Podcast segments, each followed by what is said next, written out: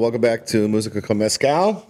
My name is Brandon Bag, and I'm sitting here with the fantastic Kate Yahn.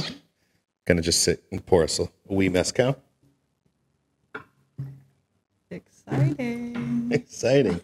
Kate, how are you? Oh, I'm so good, man. How are you? Good. Thank you for being here. Thanks for having me. This is so fun. So I was looking back on on the past year. You've had you've had quite quite a lot going on this year. Yeah. You were featured in Scout Magazine, uh, Buzz Music.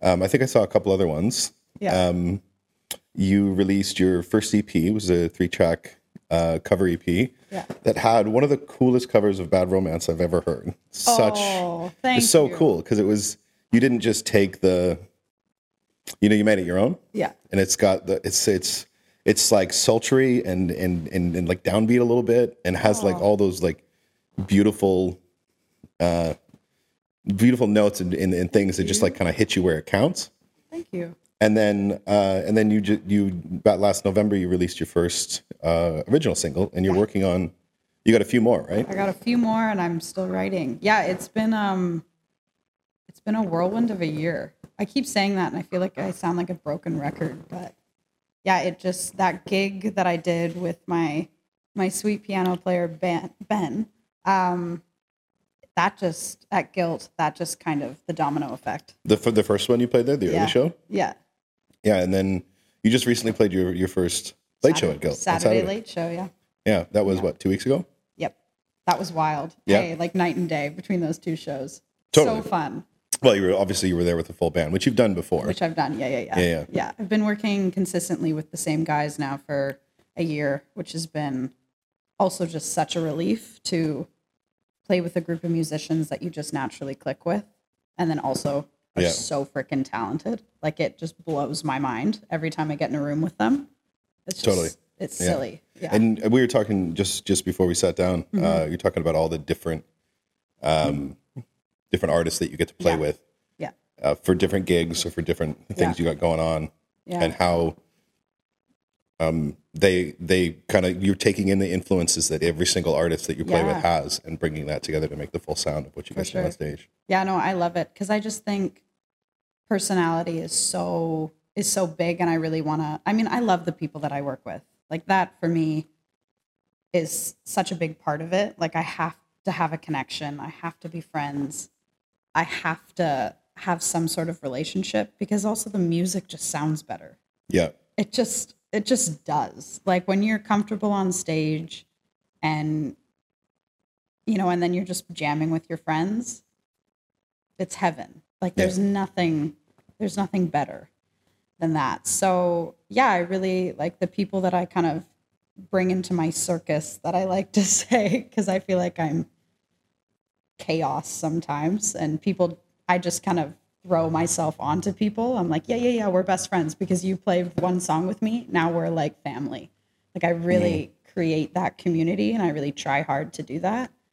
And um yeah so like you know if i'm playing with emmett which i will today it's going to sound different than when with another guitar player because emmett's style and his taste and his it, it's just it's so cool. And then i just naturally adapt to that and i love it like i Yeah, yeah. just i just love when somebody is so passionate and it's just so cool and it just makes it more fun and you've got like quite uh, qu- quite a, a a a breadth of variety of artists that Yeah. you're you're influenced by. yeah yeah because and one of the things I love about, about about your show so much is is how many different sort of genres and and artists that you um, you tribute to in your, in your Yeah, show. totally. I've seen you do Emmylou Harris songs. I've seen you do Yeah. Fleetwood Mac. I've seen you do newer stuff. I've seen you do Taylor Swift. I think your last show you ended with a 15 minute Taylor Swift I medley, which was gold. shake it off oh Yeah, yeah yeah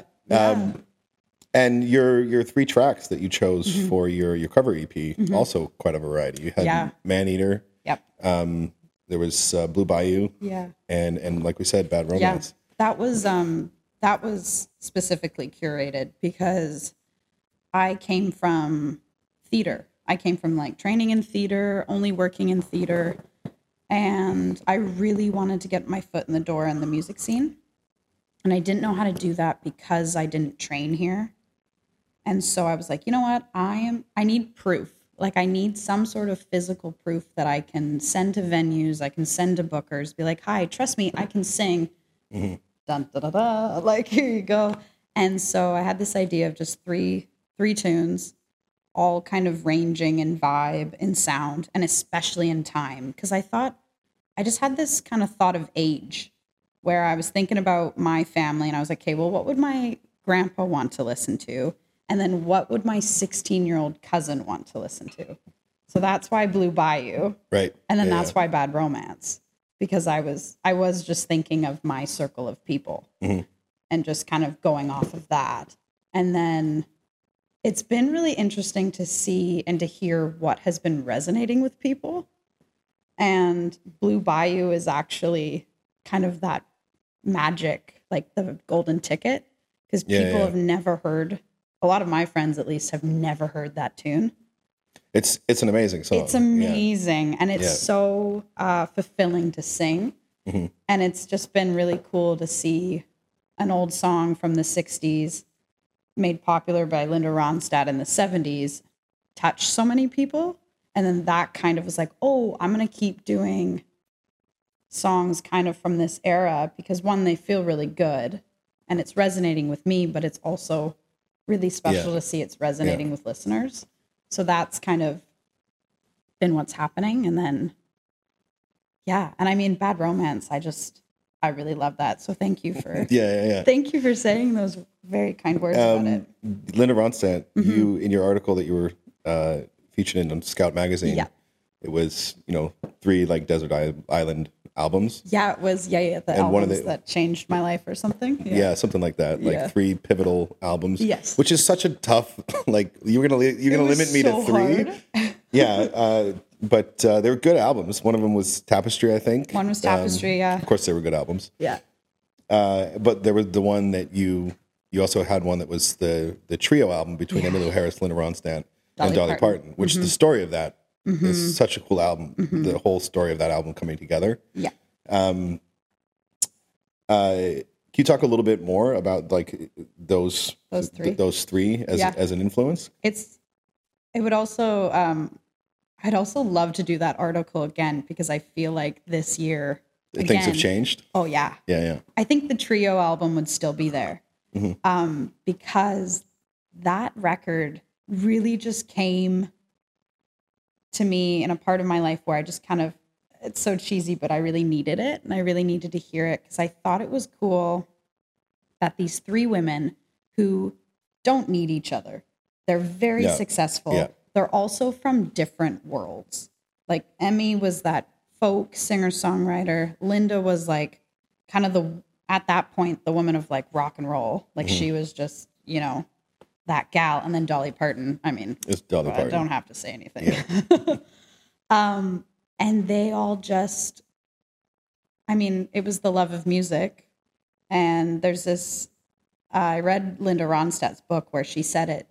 She uh, she got a phone call from Emmylou Harris, and I guess Dolly might have been in the bathroom at this point. So Emmy called Linda and was like, "You need to get your ass over here, like right now." Dolly Parton. Dolly Parton's like in my living room and she just wants to sing. Like, get over here. And then it was kind of that natural thing where one picked up a guitar and they were singing these old, old, old, old country tunes that all of them had grown up on. yeah.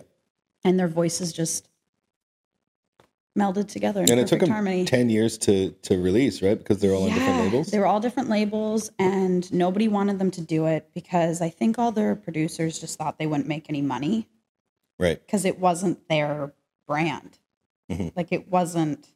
It also wasn't being done with women coming together and making something. Yeah. Like it was. I think, and I think it's still like that today, but it's getting better. But it's like, I don't know. They were always kind of pinning them against each other, Mhm. and instead, the three of them were just like, no, no, no. Like we're we love each other and we love this music. Like, Totally. God damn it, let us. We're gonna record it whether you like it or not because this Yeah. is what we want to do this is a soul it's a soul project Yeah. and then then they came out with a second one like i think 15 years later and then they wanted to do a third but um, linda ronstadt has parkinson's Right. so they never Yeah. got to do it Yeah. But it's such a special album and it's so cool. And it's just all these old songs reimagined. And it's just so special. Yeah. Do you feel a weight or a res- sort of sense of responsibility covering someone like Linda Ronstadt Um, in, when, when when you're recording, like in the in the session when you're recording? Is there like a a sense of yeah. almost like atonement that you need to give to this this human being? Like, I actually, funny enough, never in the studio, never thought about that. I think because that song, out of all of them, that was the last minute decision song. right? That was the, oh Yeah. shit, I need one more. Let's do something from the 70s. And I actually hadn't even sang it until in the studio. Like I'd never even opened my mouth to to sing it and it just was so effortless and I think I was it was just one of those holy shit moments. Yeah, But Yeah. now it's been really cool because I just feel like I've been, she's been such a huge kind of part of my career right now, like Mhm. forming a brand, forming a sound. And I just really kind of look at her as a human and as a musician and, and as a woman. And uh, yeah, she's such a she's such a beast. She's such an idol Yeah. for me. And uh, yeah, so I guess there's there is a bit of a I feel a bit of like pride that I'm bringing her yeah, yeah, yeah. now. Yeah. Also at 24, like right. that I'm singing her tunes and feel very very connected to it. and and how many years afterwards? Like that song came out. Linda Ronstadt's part came out in the seventies. Yeah, like 71, 73. Yeah. Yeah. So it's what is that? Fifty years ago. Yeah. Yeah, yeah, that's crazy, and it's still, it's still. That's what It's I still mean. That's something that I love so much about music yeah. is how it. You talk about your when you're curating those those three songs. You know, what Mhm. what does my 16 year old cousin want to listen Mhm. to? What does my grandfather want to listen to? Yeah. And music is has this beautiful way of transcending those boundaries. Yeah. Uh, how did you find recording? You going into the studio to record your own material, and the process of writing, as opposed to doing the covers. Um yeah, that hey, I'm like still still learning. It's so cool. And mad respect for people who have been doing this for years. It's so bonkers to me. Um yeah, the writing kind of came about as soon as Bad Romance was released. My producer texted me and he's like, "Kate, let's make more cool shit. I want to like I want to hook you up with people. Come to my studio. Let's just write." No strings attached. Let's just see what we can come up with. And I was like, whoa, okay, that's really cool that he's offering this. So we kind of get to the space, and a lot of people that we're connected with were there, and it was terrifying. It was so just like jacket on, it was like, okay, let's go. And then they like opened up a book and it was like, okay, Kate, therapy session. Who broke your heart? And I was like, no, no, no, no, no, no, no, no, no, no, no. Like somebody pour me a drink. Let's like I already went out. through this in theater school. Yeah, exactly. I was like, no, it's all happening again. They're trying to break me. Um, I do not need to be broken so I can be built back up again. yeah, exactly. I was like, don't you dare. Yeah. Um, and it was interesting because we ended up that song that we made that day, it is out in the world, but it did not sound like that. Like it didn't at all. And um, like the original. Yeah. Uh, like the story, the melody, um, the plot, like really like the theme of the song completely changed because because of my attitude coming into the session with oh god i'm terrified i don't want to talk about my broken heart Mhm. the song all of a sudden didn't really resonate right. with me and i found that i was battling with that because i was like well it's my own song why isn't it resonating with me Mhm. that's not how this works. Yeah. and so i had to do a lot of digging and i had to do had to bring it to another musician and be like okay why isn't this why isn't this hitting? Why isn't why am i not feeling this? And we'd already recorded it at this point. Like we'd gone into the big studio the track had been laid down all of the instrumentalists had a part and i was like i don't like the words i have to like the words. Yeah, i'm a storyteller. Like i have to feel these words. And yeah, we just kind of we had to like go back in time and, you know, talk about that first relationship and like and at that point too, I was like moving away and there was so much there was so much to unravel and so much to unpack. And then all of a sudden like the the girl that I uh collaborate a lot with, she she's amazing and her brain like she just Mhm. she takes the, all those feelings and puts it in a single thought and I was like, "What the heck?" like, "Whoa, you're magic." So storytelling. Yeah. Um, it, it's funny because you mentioned that you have a background in theater. Yeah. Um, so those two worlds Mhm. definitely collide in that in that ideology, that that Yeah. that feeling of needing Yeah. to tell be a storyteller. Yeah. How does that is that always been a part of your kind of journey with music, or is that just kind of been how you how you sort of grabbed onto it? yeah, it's been yeah, story for me is so important. If I don't feel something, you can tell. Yeah. And I have I have to connect to it or else my my body, my brain, it won't retain it. My voice teacher from when I was a kid, she'll tell you today. She's like you're the most stubborn human I've ever met because if you don't like something, you just won't Yeah. it won't happen.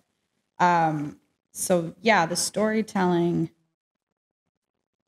I just, uh, I mean, it, I love it. I, I, I was even had a voice lesson today, and we had to, we monologued all the songs that I'm going to be singing. I've got Oh, a really? show on Saturday. Yeah, Yeah. we we monologued it, and she's like, It's "Do been you an want to interesting experience. yeah, she's like, "Do you want to sing it?" And I was like, "Nope." So I monologued "Saturday Night's All Right for Fighting" by Elton John this morning at 9 a.m. What an experience! Um, I don't know why, but that just reminds me of I don't know if you've ever seen it the uh, the William Shatner doing Rocket Man on like the Sci-Fi Awards Oh in God. in the mid '70s, and he's just sitting there smoking a cigarette. yeah, Um, but he's like talk singing the whole the, the whole song. that was like, me yeah. today with Yeah, minus the cigarette. Yeah, but um, but it's good, and I really enjoy that because it takes the pressure off of the whole singing. right. thing. And it just goes back to basics. It's like, what is this song about? How are you telling it? How are you saying it? How does it fit with how you speak naturally, too? Because everyone's different in their tone and their delivery. So I really like bringing that back. It also calms my nervous system Right. when I go, yeah, like when I'm singing and I'm really just focusing on the lyrics, focusing on what I want to say, what I want to share, how I want the audience to feel, how I feel, it just calms me. It's so weird. So many things to think about. Yeah. But, But it- it's it's funny too because again, you talk about your background in, Yeah. in, in theater and that um, what you you mentioned. If I don't like something or understand something, I won't retain it. And I remember I remember being in theater school Yeah. and you, workshopping scenes or doing it, and you would Yeah. fumble on a line. If you're fumbling on the same line over and over and over again, your teacher would say, "You don't understand that line." yeah. hmm I'm like, "Yeah, of course I understand that line." Like, no, you understand it intellectually, but You're you don't not. understand it, and No. that's why you can't remember it. Yeah, exactly. Do you find that that comes through in your in your in your performing? 100%. Yeah. And it's sometimes actually really terrifying when there's sometimes a block. So we were workshopping a song last week. And again, my voice teacher was like, You're not feeling this. You're going into airplane mode. And I was like, Shit, I know. I didn't mean you to catch that. But like, I know it But I mean, that's what we pay them for, right? yeah, exactly. I'm like, oh, thank God. But she was like, Kate, you're scared. You need to go home. You need to write out the lyrics, and you need you need to know who you're singing to, and you need to know like how you're feeling and why this makes you feel the way you're feeling. yeah, She's like, you have to do that, or you're gonna lose the audience's attention because you're checked out. And if you're checked out, they're gonna grab a drink. Mhm. And I was like, damn it. and it's what you you talked about it uh, the sort of the same idea earlier, uh, playing with all the different musicians Mhm. you play with, and Mhm. that connection, that community, that that Mhm. that visceral energy Yeah. um, that you feel when you're on when you're on stage. It's like that same thing. You have to have that. You know, if the if if the drummer and the and the and the bass player are checked out, Yeah. then the whole thing's kaput. Oh yeah.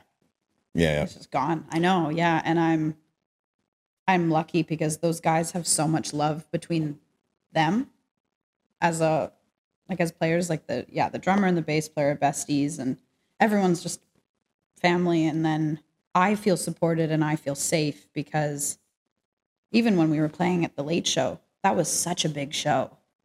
It's long and it's amazing and the energy is so high and there's so many things going on.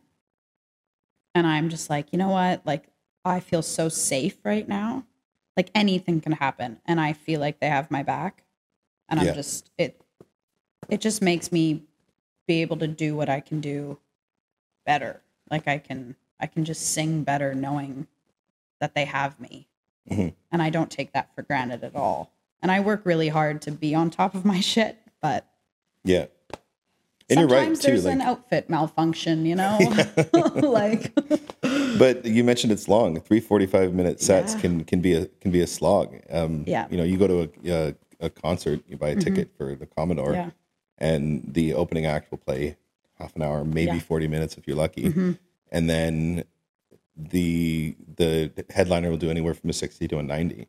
Um, And you're like, well, we do that and then another 45 minutes, Yeah. right? It's it's it's a lot to to get up It there is. and, and and i'm off book like Right. i don't i make sh- like i have to be memorized because I love I love all the theater terms that you pepper in. It's great. It's, Off yeah, book. Yeah, yeah. um yeah i find that i have to be memorized or else i'm my nerves will kick in and i'll just stare at the page Mhm. and i can't be present and i can't try new things and really let loose as as the kids say yeah, yeah. um so yeah i really tried hard to Do you uh, did you did you study for theater? Mm-hmm. Yeah. Whereabouts? So uh, we had a great theater program at my high school, and then as soon as I graduated, I know I went to that school. I know. Did you do the theater program? Like, were you at I was. Yeah, Equinox? it was uh, at the Equinox Theater. Yeah, yes. Okay. yeah, yeah. Just a few years before you, but Look at us go. yeah, I remember that Kindred that, spirits. that Um, theater program fondly. Yes, it was amazing, and the choir program too. Like, I'm just wouldn't be where I am today, and the artist that I am today without that foundation. And so I was very lucky. I was very supported and very pushed to continue this craft. And so I got into a theater school called Randolph in Toronto. Oh yeah, yeah, Yeah. yeah. So I was there and I didn't, um, I was also young. I was 17 when I moved, which was a lot. And I didn't really know anybody. Actually, I didn't know anybody moving to the city. And it was very much a triple threat program where they wanted you to be they wanted you to be equal training and singing, dancing, and acting because they just Right. wanted you to book a lot. Right? Totally. They were like, we want you to be like completely self sufficient, supported performers who just book a lot of gigs. And I was like, oh, that's awesome. I can't touch my toes. like, this is not going to happen. I'm never Yeah. going to be in a kick line Yeah. ever, Mhm. nor should I. It would be so weird. Um, so I didn't feel like that program was perfect for me. I learned a lot and uh, very happy for that experience because not a lot of people move at 17 and have to kind of Mhm. figure out really quickly how to how to just kind of survive in a sense um and then yeah theater school's hard they do try to break you down yeah. and uh It's also really tough for anyone that didn't go to theater school to actually like. You, know, yeah you talk about things like rolling on the floor, and they're like, "You're a fucking crazy person." And yeah or like no, no, I did it in school. They're like that sounds like a mental institution. yeah like well a little bit and like what animal would you be like take on the characteristics of that yeah, I'm like uh, just like we called it adult kindergarten. We were It there. really it was adult is, kindergarten. yeah. yeah, and they make you pay the big bucks for it. But it was really awesome because it really just teaches you how to like how to see humans as well, Mhm. like how to be extremely empathetic. And, anyways, so very grateful for that, but was very happy to leave. And then Was it a of- two or three year program? it was a three year program, but I only stayed for a year because it was just, it really wasn't resonating with me. They really wanted me to do the splits. Yeah, And I was like, yeah, this isn't gonna like, happen. please don't touch me. Yeah, I was like, no, no, no. Um, so I left thinking I was like, no, I just want to sing. I want to be with a band. I don't know how to do that. And at this point, I had two mentors. Uh, one was musical theater, and one was a jazz singer. So at 18, 17, 18, I was like, okay, well, either I do musical theater or I sing jazz. Like, I didn't know that there was more. Stupid. But so No, there's only two kinds of. There's of- only you just- two. you can do jazz or musical. yeah, theater. yeah, yeah. That's- There's that's no in between. Yeah. Um, or my mom wanted me to be a teacher. So I had three options. And I was like, okay, well, I guess I'm going to try jazz. Well, she's like, Mom, if I'm gonna be poor, I might as well be a musician. uh, I might as well suffer for my art. Um, so then, yeah, I like inquired about jazz and I went to like chat with somebody at Capilano and they're like, can you, are you free to audition in five minutes? And I was like, sure. And sure enough, did that. And then it was really great. It was a cool one because they were like, oh, yeah, you've got a great voice, but you can't read music. yeah. And I go, not at all. Nope. I'm a feeler, not a seer, apparently. Mm-hmm. So, okay, back to the drawing board. What the hell do we do?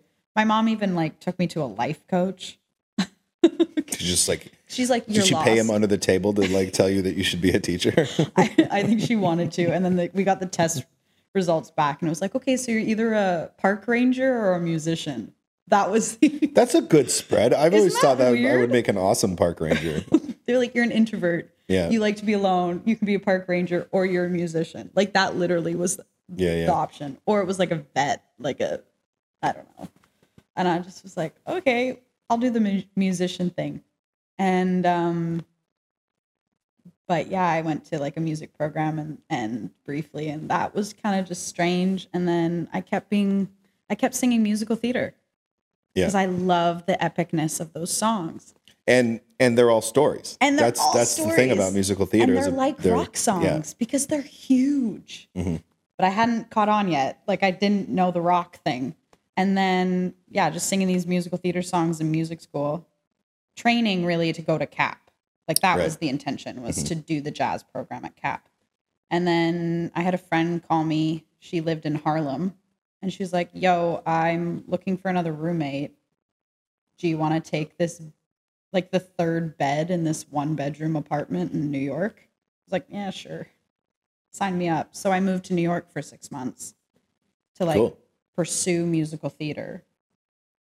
Because my intention, I just was like, I want to work. I need to get my Mhm. hands dirty. I'm not a book girl.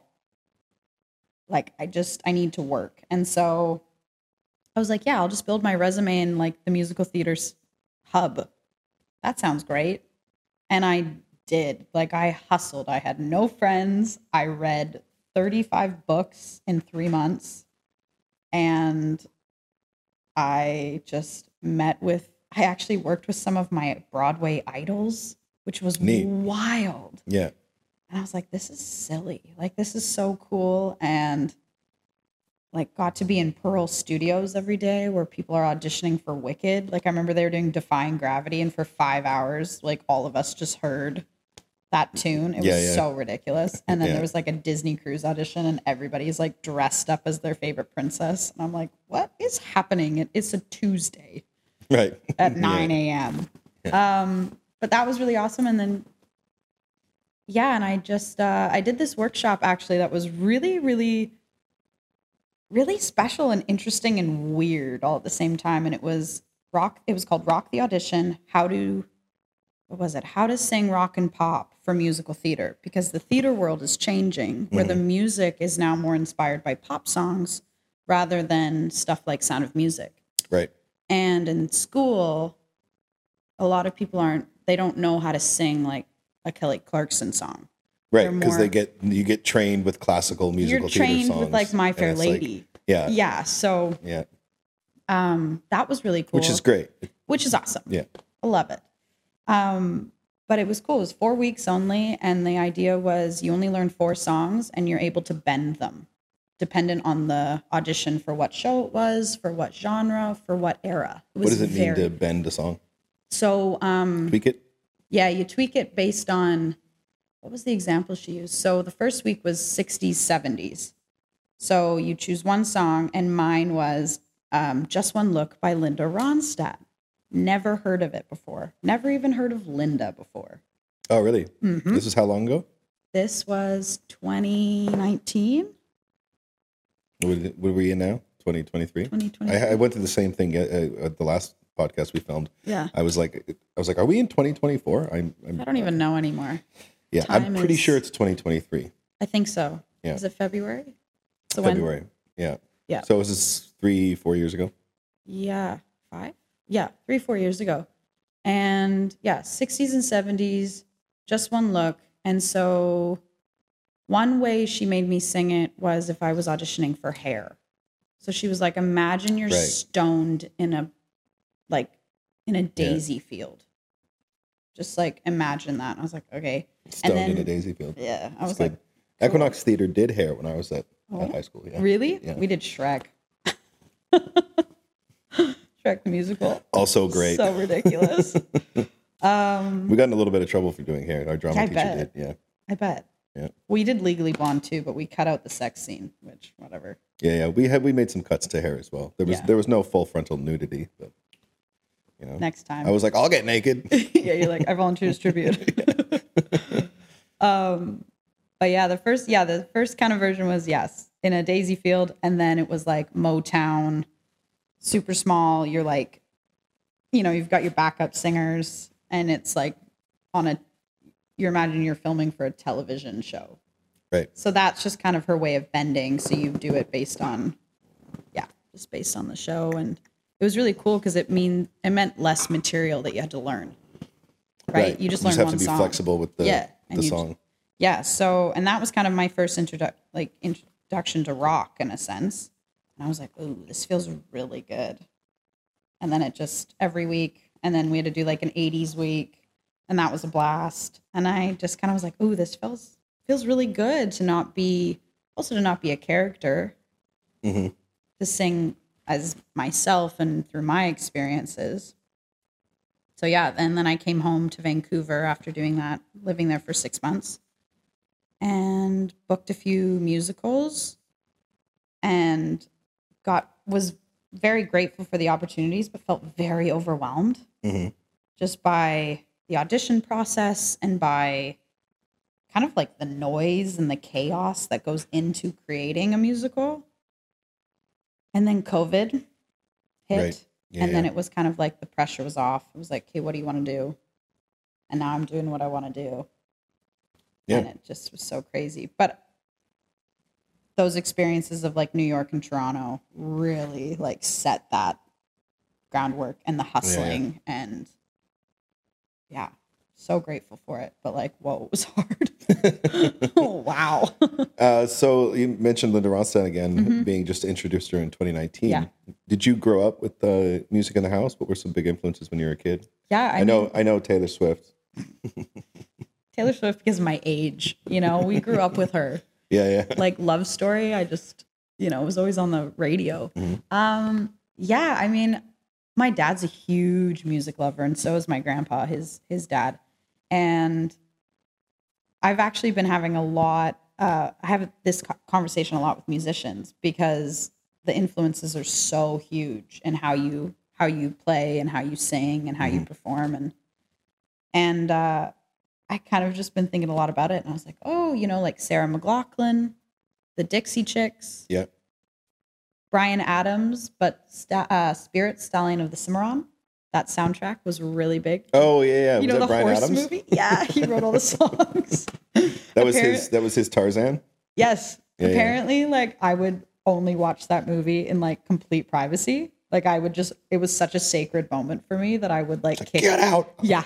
Like I'm my, watching my stories. Get the fuck out! like I just loved it. But I think it's my dad's such a big jokester that I think he would like sing along and probably make mm-hmm. fun of the horses. And I would just get so upset. So like at five, I would apparently be like a menace and like throw people out of rooms just so I could like watch this movie by myself and enjoy it. Anyways.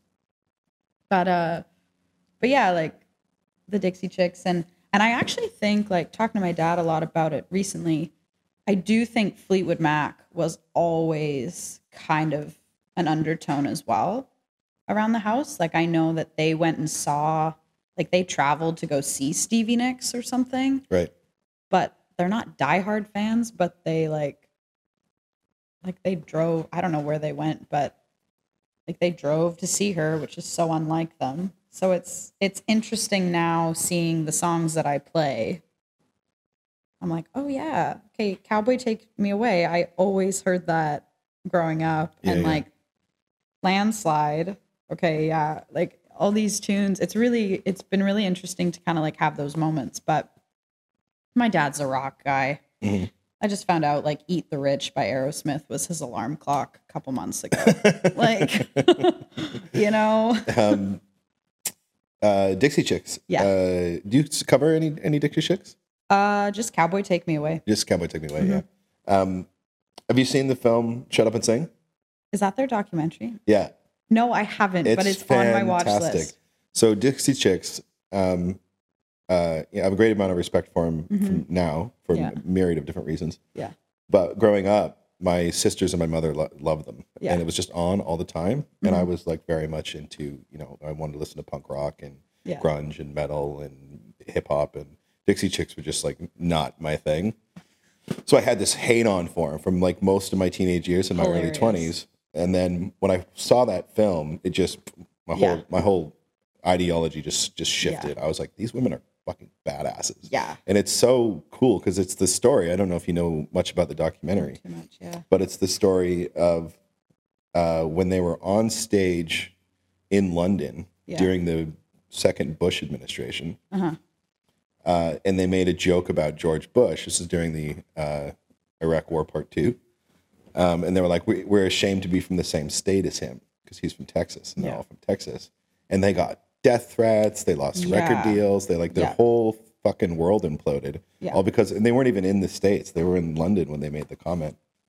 But it's because they made a comment. They made a comment about the sacred commander in chief at the wrong time, and their fan base because it was their fan base, right? They had very obviously they had a very there's a lot of people sort of more right leaning that are were fans of Dixie Chicks, so they felt like Yeah. oh we're they felt betrayed because it's like, you're Yeah. actually leftist hippies. God damn it! but it's a great film. You should Yeah. you should watch it. No, I I love those um those female music documentaries. Like Lady Gaga's was really cool, Mm-hmm. and um Yeah, I had no idea she had fibromyalgia until I saw yeah, that. yeah, yeah and she like this, how she performs too, like her shows. Oh my Mm-hmm. god, it's like a it's like Cirque du Soleil. Yeah. you know, it's on that kind of level. And then I have to bring her up, Taylor Swift. Right. So like grew up with her, obviously. Mm-hmm. And then I have to admit I was one of those jerks where she released 1989 and I did not vibe. I didn't vibe with Was that the pop. was that the first like one that was a sort of a breakaway from the country stuff that she was doing? Mm-hmm. Yeah, yeah. Yeah. And I regret to say did not like it. You turned your back on her. I 100% did. I was like, no. Toodaloo. I don't even know what I was listening to. Like probably cast albums. Like honestly. Right. Like I think Yeah. I just was doing the whole musical theater thing. But yeah, and then and then I watched her documentary, Miss Americana, Kana. I don't know if you've seen it. It's on I Netflix. haven't seen it. No. Yeah, yeah. And just seeing and hearing like just her experience and how how she was painted by the world and then you know she's growing up right like all these all these all these musicians and actors and mainly women from disney channel not that she's disney channel but she's you know in the same lineup as miley cyrus Well, yeah, and before before that, it was Christina and Britney. They got Yeah, shown out from like- Disney Channel. They were both in the Mickey Mouse Club. yeah, I remember watching them when I was a kid. Yeah and it's just you know they're painted a certain way and they step one foot out of line and it's like boom. Uh, Crazy bitch. yeah it's like whoa. Yeah, whoa. It's really sc- like it's scary uh to see how people perceive you and it's been something that's kind of always lingered in the back of my head but but yeah watching taylor's kind of documentary i was like oh i have mad respect and she's crazy talented. Right. and she and um owning her own music like this whole thing with That's re-recording Yeah, Oh, like let me tell you, I'm looking at contracts with like a magnifier and sending it to like 500 people. It feels like Mhm. because it's just bonkers. And it's so cool that she's doing, she's re recording all of her work and it's actually more successful than when it originally came out. Right. Like people are really responding well to it.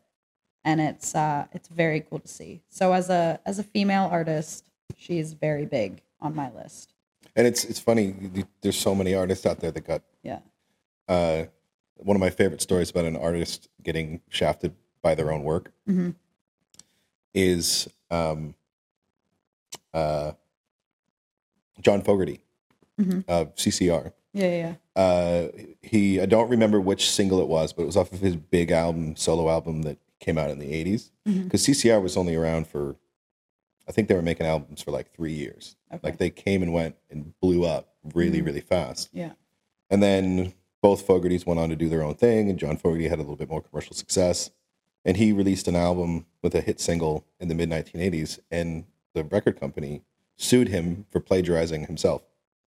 And the story is, I don't know how how accurate this this version of the story is, but the story is he got up on stage on stage Yeah. in the witness stand with his guitar and like demonstrated the differences between the two songs. Yeah. But he was like, "This is the song I wrote in '65, whatever you know year it was," Yeah. and he played it, and he's like, "This is a song I released last year," and he played it, and then he like explained Yeah. how they were different pieces of music and how they weren't the same thing. And the, the court threw it out. But the fact that the guy had to go in, Had to do that. he got sued for plagiarizing himself. And that's such a thing. You, I mean, you look at artists like, yeah. you know, what happened to uh, almost every artist that wrote for Motown. They all got Mm-hmm. screwed. And, you know, Led Zeppelin covered all these old black artists that, that Yeah. all, they all got screwed. Yeah. And so for that to be, I think it's really neat that people are more aware of it now Yeah. and and when when artists come out and they're like, no, I own my music. I, Yeah. Mm-hmm. I tip my hat to that. I think it's really cool. Yeah. I yeah, well it's back to the whole storytelling. I the whole concept of somebody owning my my stories and my heartbreak. I'm just like that doesn't make sense to me. Yeah. But I'm sure, you know, that'll have to change, but for right now I'm like no. Mhm. It's Yeah. my my blood, sweat and tears right now. Like Yeah, it's- absolutely. It's my voice. I'm I'd like to have it. Thank you. Thank you very thank you very much. Yeah. Uh, so how did how did Yeah. your your mom see this this young girl locking herself into a room to watch a horse cartoon and sing along to the songs, and then like you being obsessed with musical musical theater, and I don't say the obsessed in a in a negative way because I I fucking love musical theater, Yeah. and think you should be a teacher.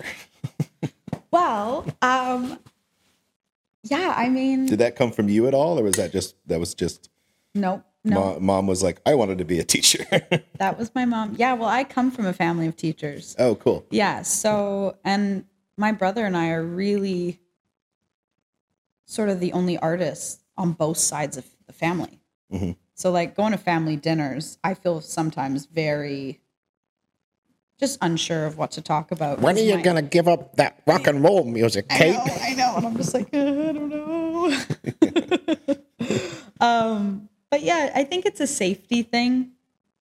I mean, I think it's also it's a hard path to understand unless you're on it Mhm. or you're somehow a part of it.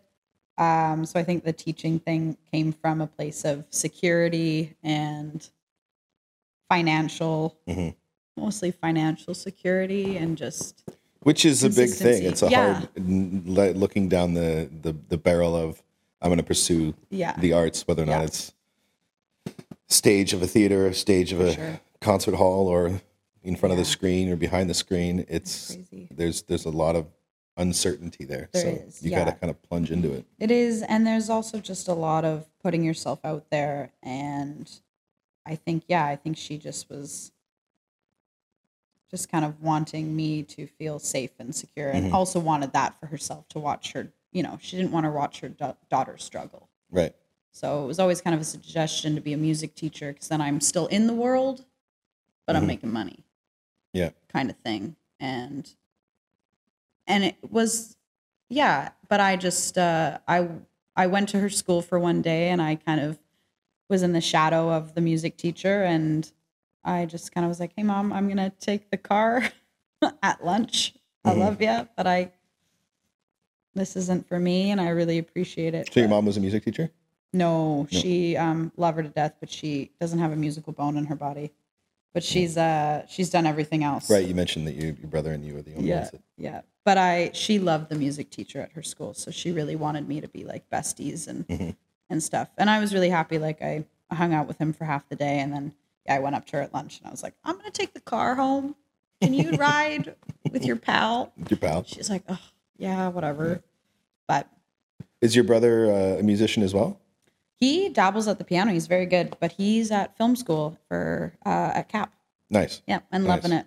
Yeah, yeah. Yeah, There's a lot of uh, lot of people in the city gone through gone through Capilano film Mm-hmm. Yeah. program. They've got a really good program there. yeah, he's really happy. Yeah. So, Kevin he- Kevin Smith is famously a Capilano uh, dropout. oh yeah. yeah, yeah. Okay, cool. Yeah. Yeah. No, I'm. It's it's sweet. My brother comes to every single show. Oh, Yeah, I've met your you brother. Met, you Yeah, met yeah. my brother. Yeah, Yeah, yeah. he's very sweet. I met him, I think, the first time on the patio Oh, last summer. Yeah, yeah, yeah. You guys yeah. came in for a drink, Yes. yeah. and then yeah, he was there Yeah. at your last show, I think, with his girlfriend and your family. Yes. Yeah. yeah. He's number one fan. It's really sweet. yeah, yeah. Yeah. I got a lot of support, which is awesome. Your, have your parents made it out to your shows as well? Oh yeah. I've actually started to tell them to stop. I'm like, Mom, I'm playing a bar show. Don't come. She's like, Why not? I'm like, Can you just Mom, I'm singing rock and roll. Like, come on. Let me have my moment. She's like, You're Just, so weird. just, just. So many of the artists put their parents on the guest list. Just, just tell her to get drunk. She won't. she should though. She gets really nervous. She's so sweet. She like feels my nerves and she like takes them on. Right. And Yeah, she's yeah. like, she gets nervous for you when Yeah. you're on stage. Yeah, yeah, yeah. She's yeah, yeah. like, "Oh, Mothers are great at that. I know. I'm like, Mom, it's fine. I'm good. I'm good. I'm Yeah, good, gal. Like, I can tell that you're nervous.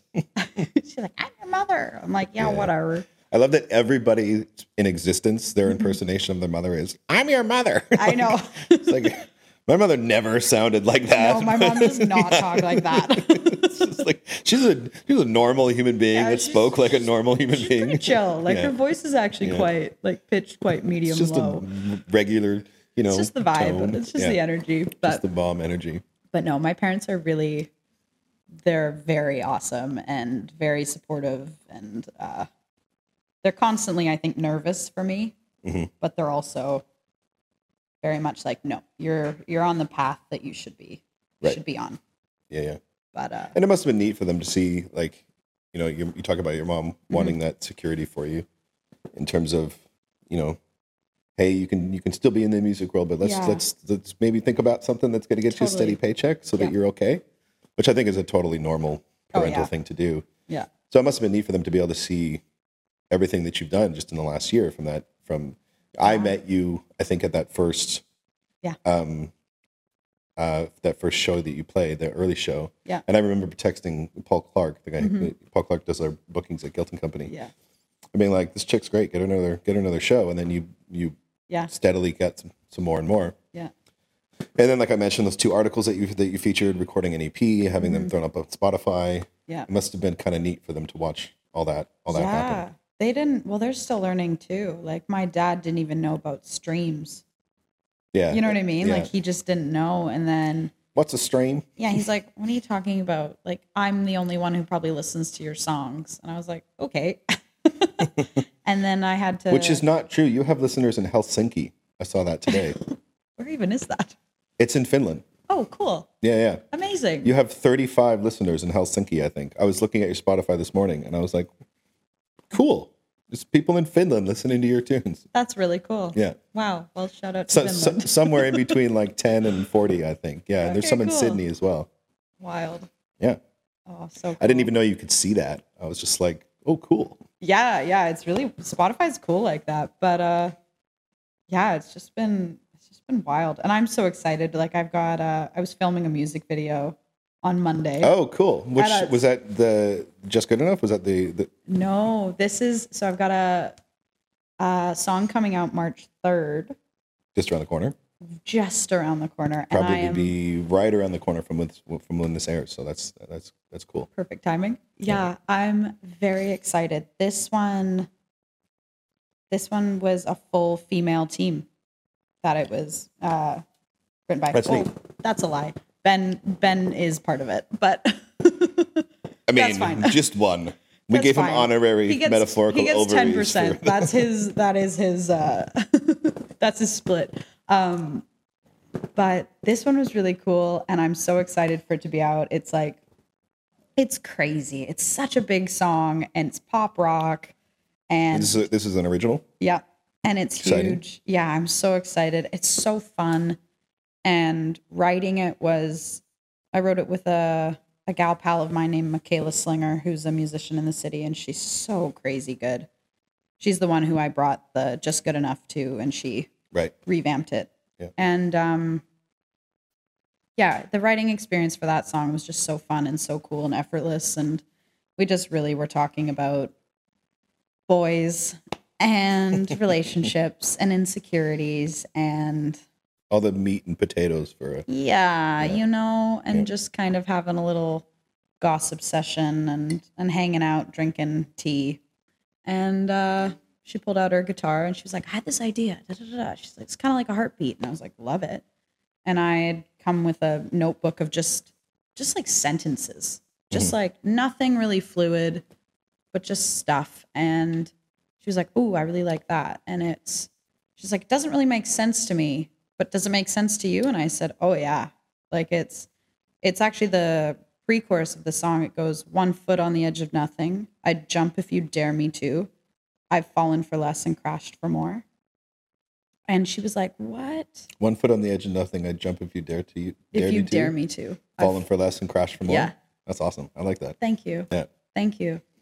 And yeah, my my very very very best friend who's actually directing the music video helped me write that. And and I just felt like that summed up how I feel Mhm. when I'm crushing or falling for someone because it Yeah, takes a really long time for me to like someone. Are you a, are you a, like a slow burner but fall hard type person? Yeah, like I've, Yeah. I'm I'm in, I'm in, but I'm so terrified. Yeah. Like I'm so terrified, and then I play like the too cool for school girl, and then people think I hate them. It's really quite exhausting. Yeah. but it's yeah, it's, It's just how you got to do it, right? You got to make someone think that you absolutely hate them. then they fight. They're just like, no, no, no, no, Kate, and it's like, okay, yeah, I actually have liked you for like three years, but whatever works. I don't Whatever know, works. Yeah. but yeah, but yeah, I'm really excited for the song, and it's yeah, it's just big. So we're with the music video, we're just taking advantage of that. We shot at the Hollywood Theater, and That's really cool. yeah, Yeah. and it's also funny enough a nod to musical theater. Yeah. like the costumes that we're wearing and we're doing like yeah nods to cabaret chicago moulin rouge burlesque Mhm. and just really playing that like whole performance card in a sense like the just the really big like this Yeah. all the world's a stage you know and and and also kind of playing that into like how love how to find love and like yeah in this crazy kind of performative world Yeah. so i'm so excited i'm so excited to like start marketing it and showing it to people And that and that single drops March 8th, March 3rd. yeah Um, what's the name of the track? edge of nothing Edge of Nothing. Mhm. And when does the video drop? great question um Still in, don't have a date. my goal is the 10th i Well, you're, wanted you're still in, in principal photography right now, right? yeah Yeah. yeah. we haven't even finished shooting it but the guy works quickly so i'm super excited Cool. yeah i mean ideally i'd love for the video to drop like a week after week after the song and then we've also already shot like an acoustic version of it too like a video Oh, cool. Yeah. Just like a little, like, uh, what, do- what do they call those? The, like a little session yeah, yeah. yeah it's just of um just of my key player guitarist and i we took over my friend's little fashion studio in the motel on main street i don't Cool. know yeah so we're, we're just like tucked in the corner of her like garments and we're just like singing this song this like big song but very yeah, calm yeah. cool and collected Neat. yeah So you've got, uh, you got that coming out. yep Um, we've got a Gastown session that you're recording here today that's going to probably be out in a few weeks. cool yeah Um, uh, Edge of Nothing Mhm. drops March 3rd. Yeah. Spotify, all of it iTunes, all the things. yeah Uh, but Just Good Enough came out last November. So Yes, anyone, anyone can hear Just Good Enough on all the same things. And then you've got Yeah. your three track EP that came out earlier in 2022, right? Mhm. And that's covers of Bad Bayou, Bad Romance, Blue Bayou, Blue Bayou, Bad Bad Romance. Romance, and Man Coffee's Eater. getting to me. I'm getting a Yeah, yeah, yeah. No, I got you. And the third one on that again, Man Eater. Man Eater. Yeah, such such a great choice. Yeah. Um, when can we when can we see you live next? So I have a show, uh, well, this Saturday, which is February 18th at the Fox Cabaret. My first nice. time there. Nice. Yeah. Yeah. Yeah. yeah. and we're taking kind of advantage of it and we're doing like a whole decade decade show so i've got a band coming in opening with 90s and then a band 80s and then my guys and i are 70s where and then i'm going to announce edge of nothing at the show Cool. so cool. we're going to like encore with it Sweet. And i'm going to try to remember to buy little like business cards with um you can scan and pre-save it you know Oh, nice. always hustling Yeah. always working It's it's yeah. it's crazy how much things have. You know, I remember being, uh, in my early twenties playing playing in bands and going Mm-hmm. to my friends' shows and stuff. yeah And you you still had the CDs, right? They were still relevant. Yeah. Now I have a lot of artists come in that are you know my age or older, and they'll still bring in CDs. I'm like, dude, you got to evolve, man. That's not gonna work. I know. But records are in. Records are in. Records yeah. are so Yeah, cool. yeah, and, and which I love. Yeah. But when they weren't cool, they were cheap. Yeah. And now they're cool again, and they they cost a lot are of next. I, I tell you. I'm so angry that I got rid of my cassette collection. Oh I had hundreds God. of cassettes, and I was just, you know, you're pretty transient in your 20s. I couldn't Yeah. keep carrying them around. Yeah, of course. But February 18th. Yeah. Probably, I don't think we'll air this episode will air before then. Yeah. So if you didn't go to Kate's show at the Fox on February 18th, shame on you. It'll be Uh, epic. you got something coming up after that lined up? I'm going to Toronto for two months. Toronto for Yeah. two months. So got a uh, uh, I don't know. Yeah. Yeah. It's and then uh hopefully playing a few festivals when I come home for the summer. that's amazing. Well, I'm excited. I'm really excited to see Thanks, this man. this new single drop and wait for the Yeah. for the music video. I can't wait. So Kate Yahn, you can find her on Spotify, uh, Apple Music, uh, Fox Cabaret around the city. Keep your eyes peeled, and I'm gonna sign off with a little cheers here. I'm just gonna have a sip. Thanks for coming.